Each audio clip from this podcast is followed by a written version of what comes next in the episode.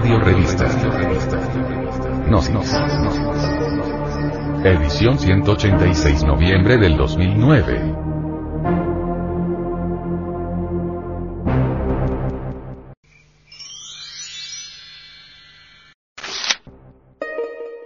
Editorial. Delincuencia infantil. Periódico de cierto país latinoamericano, encontramos un escandaloso artículo periodístico en contra de tres infelices niños, uno de 8 años, otro de 10 y otro de 12. Este artículo estaba encabezado con grandes letras que inhumanamente decían. Se enjaularon en Sears, cambiaron ropa y ya elegantes se durmieron. Jocosa aventura de tres vagabundos que querían vestir bien y dormir mejor aunque fuera una noche.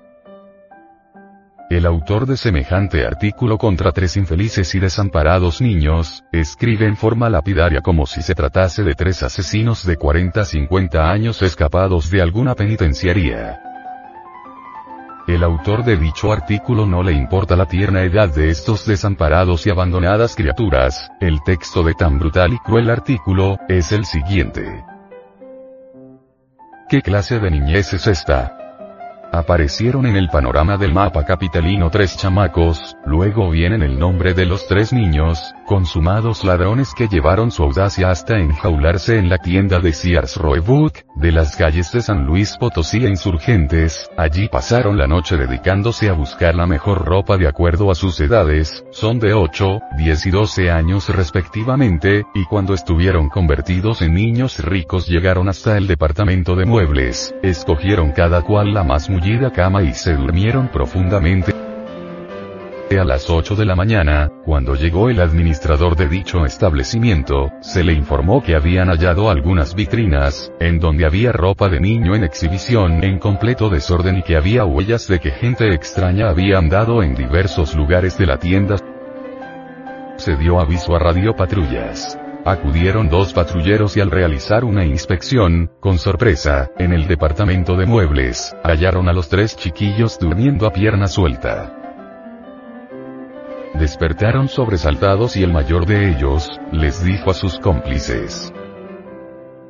Les dije, muchachos, que nos íbamos a dormir. Y tan elegantes que habíamos quedado.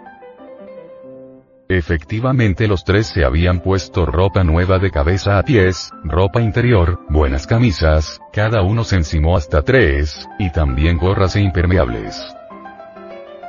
Sobre la ropa interior se colocaron los calzones de baño, pues proyectaban irse para Acapulco los tres pilletes, dijeron que habían decidido enjaularse. Habilidosamente se escondieron en el recoveco de una bodega y ahí esperaron hasta que llegara la noche. Salieron y se dedicaron a escoger la mejor ropa. La policía los presentó en la octava delegación, de donde fueron enviados al tribunal para menores. Hasta aquí el texto de este despiadado artículo. Al preguntársele al venerable maestro, Samael Aumeor sobre esta lamentable situación, esto nos manifestó. Realmente no es a la cárcel donde estos niños han debido ir a parar.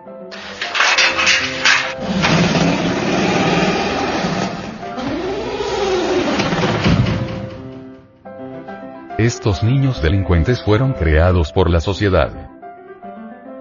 En una sociedad humana verdaderamente responsable, estos delincuentes infantiles no existirían. La sociedad ha dejado a estos niños infelices en el más completo desamparo. Por las calles de las ciudades miles de niños infelices y huérfanos van y vienen mendigando un pedazo de pan.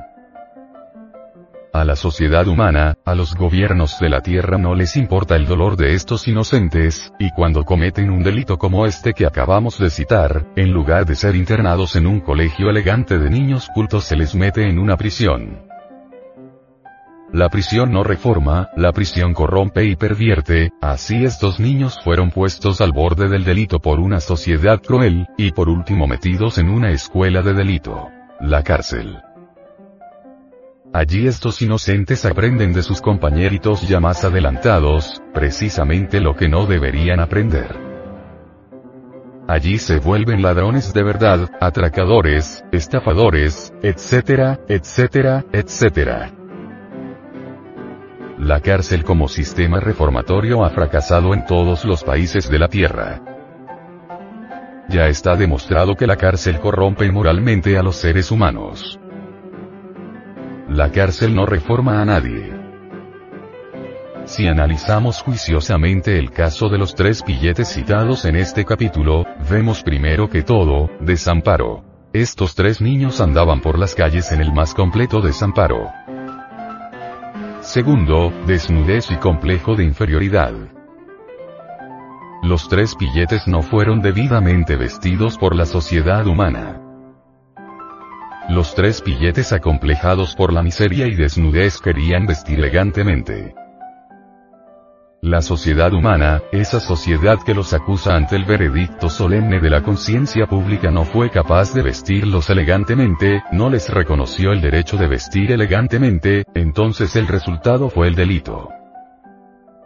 Jesús el Cristo dijo, Quien se sienta libre de pecado que tire la primera piedra.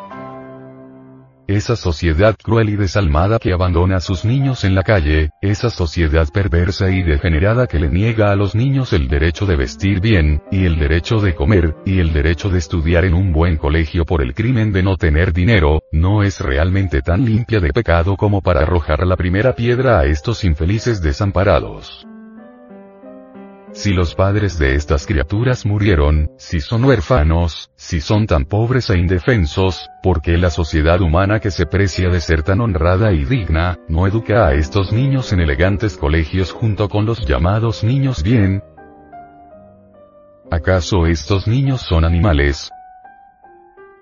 ¿Acaso estos pequeños no son seres humanos?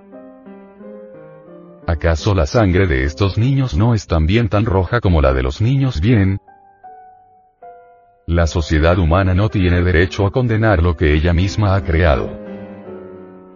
El caso de estos niños es el fruto de la sociedad.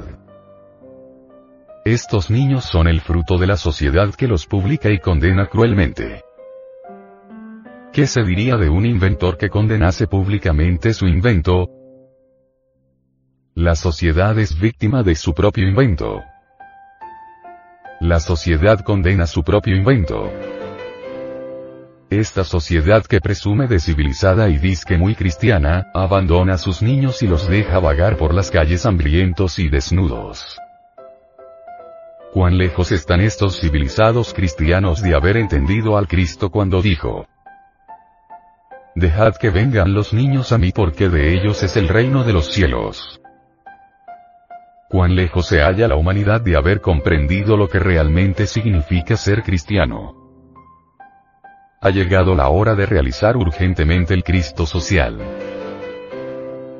Estos niños huérfanos necesitan verdaderos planteles de educación, elegantes colegios, deben educarse donde se educan los niños bien porque estos niños son tan humanos y tan niños como los llamados niños bien. Estos niños necesitan internados, y buena ropa, tan buena como la de los ricos, porque estos niños son tan humanos como los niños ricos. Resulta absurdo internar a estos niños en escuelitas miserables con el pretexto de que son escuelas para desamparados. Eso es cruel y forma un complejo de inferioridad en los niños. Estos crecen acomplejados. Estos se sienten humillados por la sociedad humana, estos se llenan de resentimiento contra esa sociedad que los ha discriminado tan villanamente como si ellos no fueran tan humanos como los llamados niños bien. El resultado de semejante discriminación es el delito más tarde. El niño crece y se hace hombre, y después lleno de resentimiento se lanza al delito. Así es como la sociedad se hace víctima de su propio invento. Este es precisamente el instante en que todas las religiones, escuelas, órdenes, y logias deben demostrar su caridad universal, esa caridad que ellos han preconizado tanto. Se necesita que las religiones llamadas como siempre a conservar los valores eternos se unan entre sí para trabajar por estos niños que necesitan lujosos colegios, comida, elegante vestido, etc.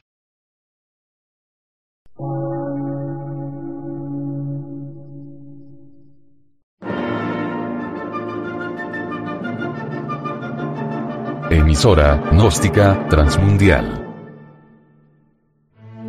Por una nueva civilización y una nueva cultura, sobre la faz de la Tierra.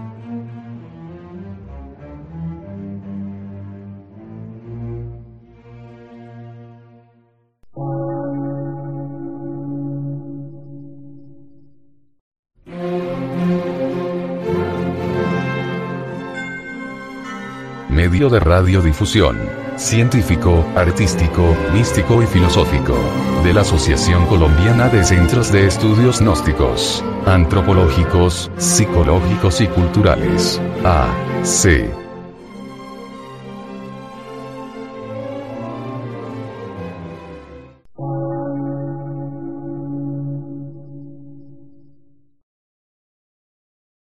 Lectura en movimiento.